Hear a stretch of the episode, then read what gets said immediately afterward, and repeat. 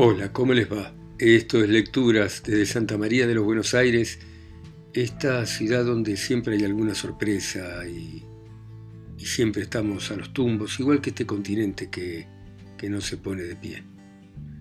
Y vamos a continuar leyendo 1984 de George Orwell y continúa de esta manera.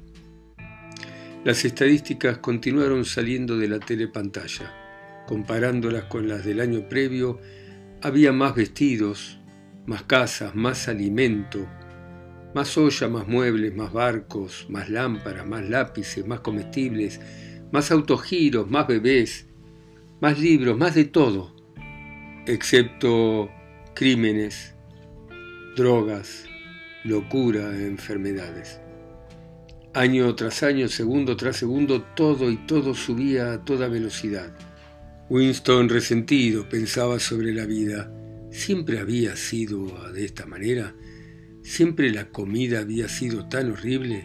Miró alrededor en la cantina, un espacio de techo muy bajo, con las paredes sucias por el contacto de tantos mamelucos grasientos, las mesas abolladas, las sillas rotas y tan juntas que todo el mundo se tocaba con los codos, todo lleno de quiebras, manchas y repleto de un olor insoportable a ginebra mala, a café pésimo, algo que parecía ser asado, a mamelucos sucios. Todo el tiempo la piel y el estómago se revelaban con la sensación de que alguien les había hecho trampa, negándoles algo a lo que obviamente tenían derecho desde ya Winston no recordaba nada que fuera diferente a todo esto. Todo lo que podía alcanzar su memoria no mostraba bastante comida, nunca se podían llevar soquetes o calzoncillos sin agujeros. Los muebles siempre habían estado rotos. En las habitaciones nunca había habido calefacción. Los subtes iban completamente repletos. Las casas se caían a pedazos. El pan era siempre negro. No se podía encontrar té y el café tenía gusto a cualquier porquería. Faltaban los cigarrillos y no había nada barato y abundante, a no ser por ginebra sintética. Y aunque desde ya todo empeoraba a medida que uno se hacía viejo, era solo una señal de que no era el orden natural de las cosas. Si el corazón se enfermaba con las incomodidades, con la escasez, con la mugre, con los inviernos que no terminaban, con los ascensores que nunca andaban, con los soquetes duros, el agua fría, el jabón horrible, los cigarrillos que se caían a pedazos, los alimentos con sabor repugnante. ¿Cómo iba uno a creer todo esto intolerable si no fuera por una especie de recuerdo anterior de que las cosas alguna vez habían sido distintas? Winston recorrió la cantina con la mirada. Todos los que estaban allí eran feos, y lo hubieran seguido siendo, aunque no hubieran llevado los mamelucos azules uniformes. En una punta del ambiente, sentado a una mesa solo, había un pequeño hombre con aspecto de cucaracha. Tomaba una taza de café y sus pequeños ojos miraban suspicazmente a un lado y a otro. Es sencillo, pensó Winston. Siempre que no mire alrededor, creer que el tipo físico fijado por el Partido Común Ideal, o sea, un muchacho musculoso, alto, muchachas con escaso pecho y bien rubias, vitales todos, tostados al sol y todos despreocupados, existía e incluso predominaba. Pero en realidad la mayoría de las personas que vivían en la franja aérea número uno eran pequeñas, de piel oscura y de cara fea. Era curioso cómo proliferaba el tipo de cucaracha entre los funcionarios de los ministerios. Cucarachitas que engordaban desde jóvenes, con piernas cortas, movimientos toscos y rostros que nada decían con ojos insignificantes. Era el tipo que parecía florecer bajo el partido que dominaba todo. La comunicación del Ministerio de la Abundancia terminó con una trompeta y fue seguida por música ligera. Lleno de un entusiasmo vago por el reciente bombardeo de cifras, Parsons se sacó la pipa de la boca. El Ministerio de la Abundancia hizo un buen trabajo este año, dijo moviendo la cabeza como una persona bien, bien enterada. Decime, Smith, ¿no podrías darme una hoja de afeitar? Ni una, contestó Winston. Llevo ocho semanas usando la misma hoja. Entonces nada, es que se me ocurrió por si tenías alguna. Lo lamento, dijo Winston. El croc croc de la próxima mesa, que había permanecido callado mientras duró el comunicado del Ministerio de la Abundancia, comenzó otra vez con más intensidad. Por alguna circunstancia, Winston de pronto pensó en la señora Parson con su pelo revuelto y sus arrugas llenas de polvo. En un par de años, sus niños la iban a denunciar a la policía del pensamiento y la señora Parsons sería vaporizada. También Syme sería vaporizado. Y a Winston, en algún momento, también lo vaporizarían. O Brian sería vaporizado. A Parsons, en cambio, nunca lo vaporizarían. Tampoco al tipo de anteojos y del croc croc sería vaporizado nunca, ni tampoco la joven de pelo negro, la del departamento de novela. A Winston le parecía intuir quién moriría, pero no era fácil pensar qué era lo que permitía que una persona sobreviviera. Una sacudida violenta lo sacó en ese momento de su ensueño. La chica de la mesa vecina lo estaba mirando. Era la chica morena del departamento de novela y lo miraba a Winston con una intensidad curiosa pero en cuanto sus ojos tropezaron con los de él, miró para otro lado. Winston empezó a transpirar. Una sensación horrible de terror lo invadió, pero se le pasó enseguida, aunque lo dejó intranquilo. Esa mujer, ¿por qué lo miraba? A esa mujer, ¿por qué se la encontraba tantas veces? Lamentablemente no podía recordar si la chica ya estaba en esa mesa cuando él llegó o si había llegado antes, pero el día anterior durante los dos minutos de odio, se había sentado detrás de él sin que hubiera ninguna necesidad de esa situación. Seguramente quería escuchar lo que él dijera y ver si gritaba lo bastante fuerte. Probablemente, pensó, la chica no era miembro de la policía del pensamiento, pero los espías aficionados constituían el peligro mayor. Winston no sabía cuánto tiempo la chica lo había estado mirando pero tal vez fueran seis minutos. Era probable que en ese tiempo no hubiera podido él controlar sus gestos de manera perfecta. Y era un horrible peligro no poder controlar los pensamientos propios cuando uno estaba en un lugar público o cerca de una telepantalla, porque el detalle más insignificante podía traicionarlo a uno. Una mirada inconsciente de inquietud, un tic nervioso, la costumbre de hablar con uno mismo entre dientes, todo podía revelar la necesidad de ocultar algo. De cualquier manera, llevar en la cara una expresión que no correspondiera, por ejemplo, parecer incrédulo cuando se anunciaba una victoria, era un acto punible. Incluso había una palabra para esto en neolengua. Cara crimen. La chica recuperó su posición previa. Tal vez no lo estuviera persiguiendo, tal vez fuera pura coincidencia que se hubiera sentado tan cerca de él durante dos días seguidos.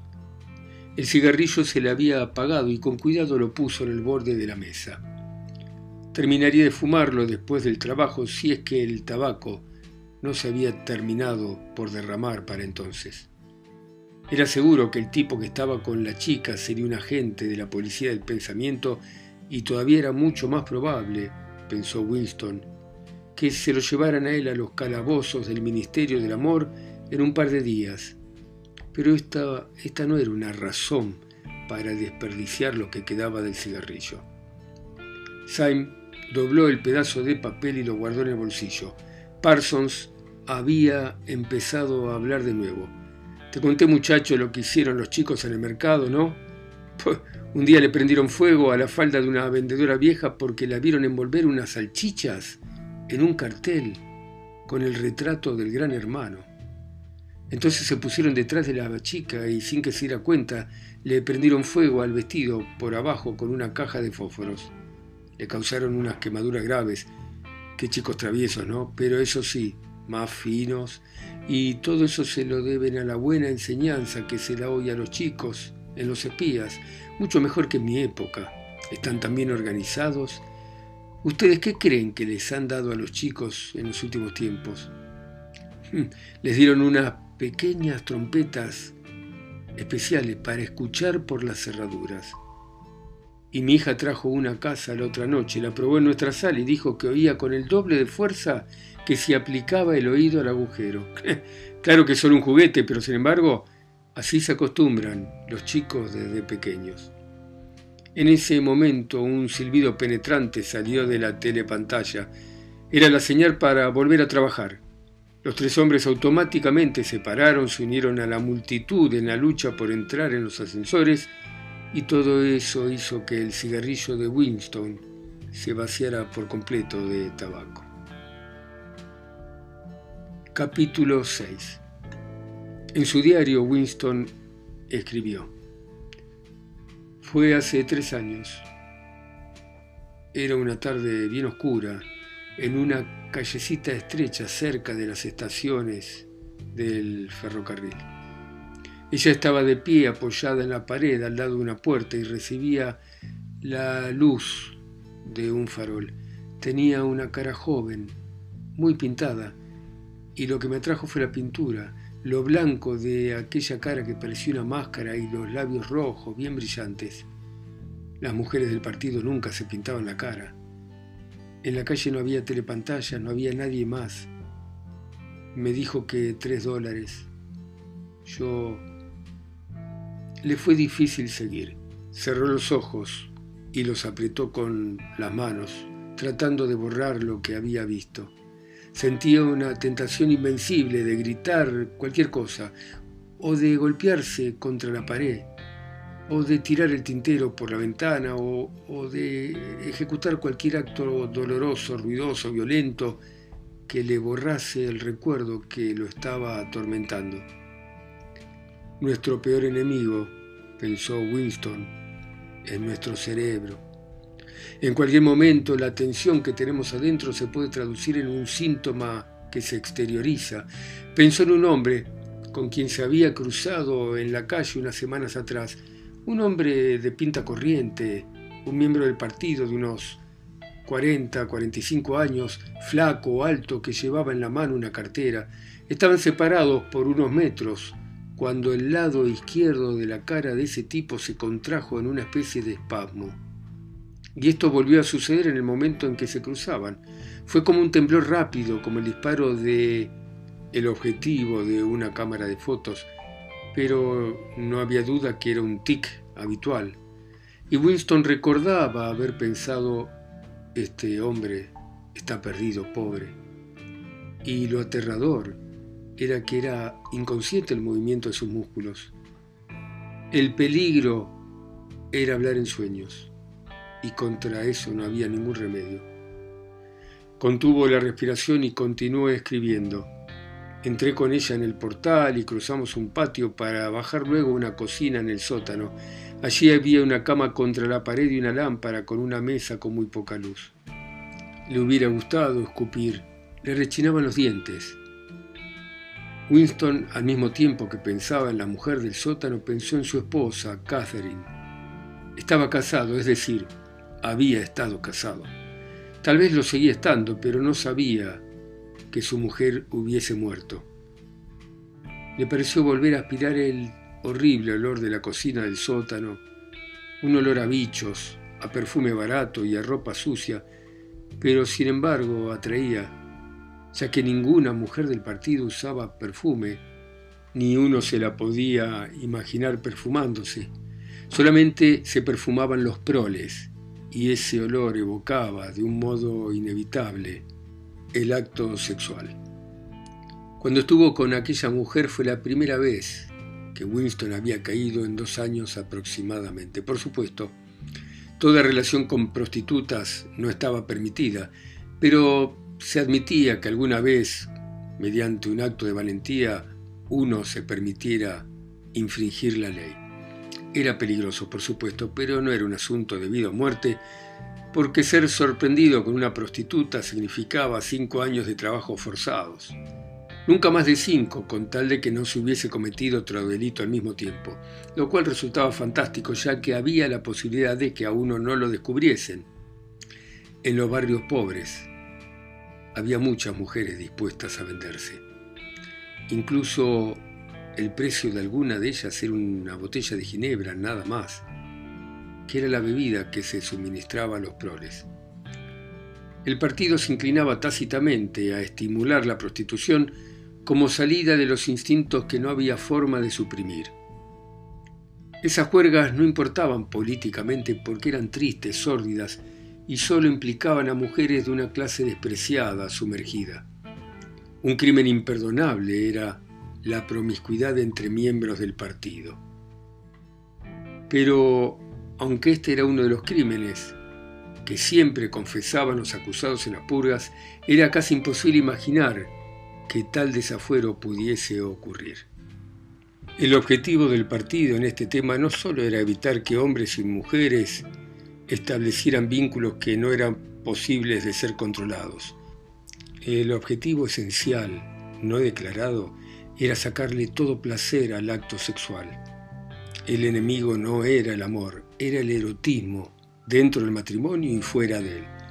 Los casamientos entre miembros del partido tenían que ser aprobados por un comité, y aunque al principio nunca fue establecido de una manera explícita, siempre se negaba el permiso si se tenía la impresión de que la pareja estaba enamorada físicamente.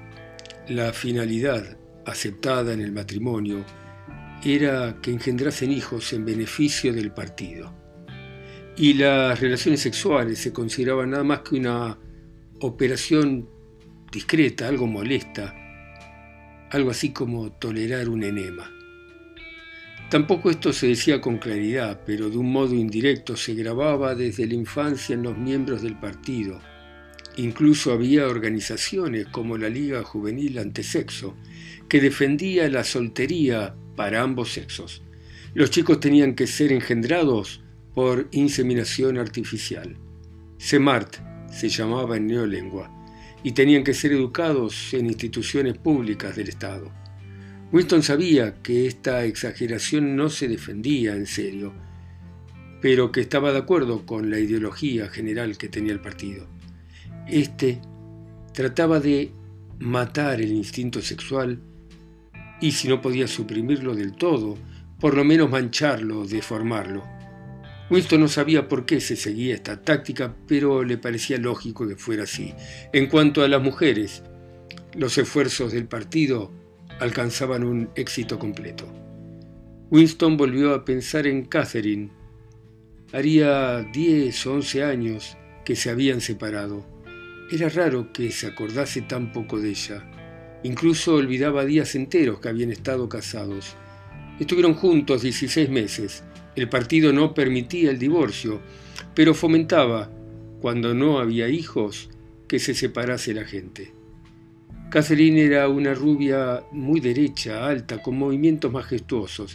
Tenía una cara atrevida y podría haber pasado por noble antes de descubrir que no había nada detrás de esa cara al comienzo de su vida de casados, o tal vez fuera que Winston la conocía más íntimamente que otras personas, llegó a concluir que su mujer era la persona más idiota, vacía y vulgar que había conocido en su vida.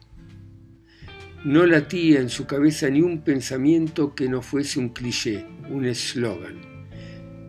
Cualquier imbecilidad que el partido le ofreciera a ella se la tragaba.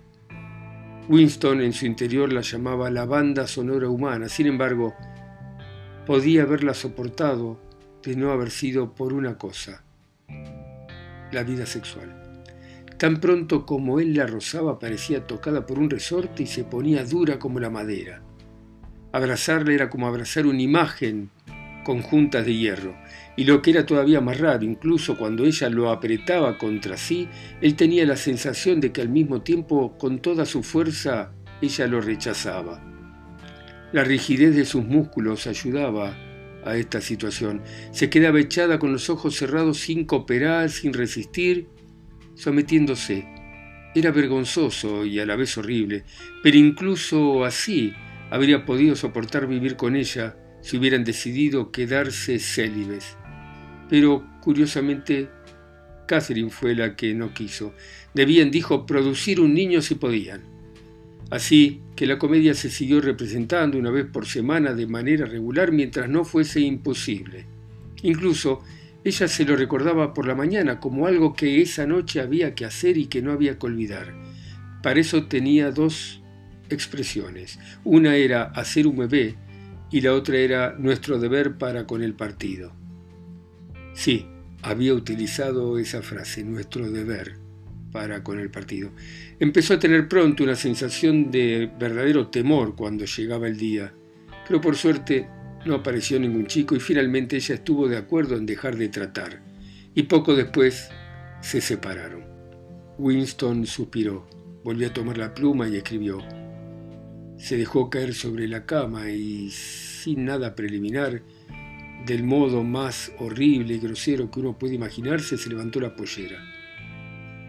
Se vio a sí mismo en la luz débil de ese lugar con olor a cucarachas y a perfume barato y de su corazón brotó un resentimiento que incluso en ese instante se mezcló con el recuerdo del cuerpo blanco de Catherine, frígido por el poder hipnótico del partido. ¿Por qué tenía que ser siempre de esa manera? ¿No podía disponer de una mujer propia en vez de esas prostitutas a intervalos de años? Pero la verdad, un asunto amoroso era una fantasía imposible de realizarse. Las mujeres del partido eran todas iguales. En ellas la castidad estaba tan arraigada como la lealtad hacia el partido. Por la educación que habían recibido en su niñez, por los juegos y las duchas de agua fría, por todas las idioteces que le metían en la cabeza, los desfiles, las conferencias, las consignas, las canciones y la música marcial, le sacaban todo sentimiento natural. La razón le decía que debía haber excepciones, pero su corazón no lo creía. Todas eran inalcanzables como deseaba el partido que lo fuesen, y lo que él quería, aún más que ser amado, era derribar ese muro de estupidez aunque solo fuera una vez en la vida. El acto sexual bien hecho era un acto rebelde, porque el deseo era criminal. Si hubiera conseguido despertar los sentidos de Catherine, eso habría sido un acto de seducción, aunque se trataba de su esposa. Pero tenía que contar el resto de la historia y entonces escribió. Encendí la luz cuando la vi claramente. Bueno, muy bien. Dejamos acá por hoy. Gracias por escucharme. Ustedes en sus países, ciudades, continentes o islas, a mí que estoy acá solo y lejos, en Santa María de los Buenos Aires. Chao. Mañana seguimos.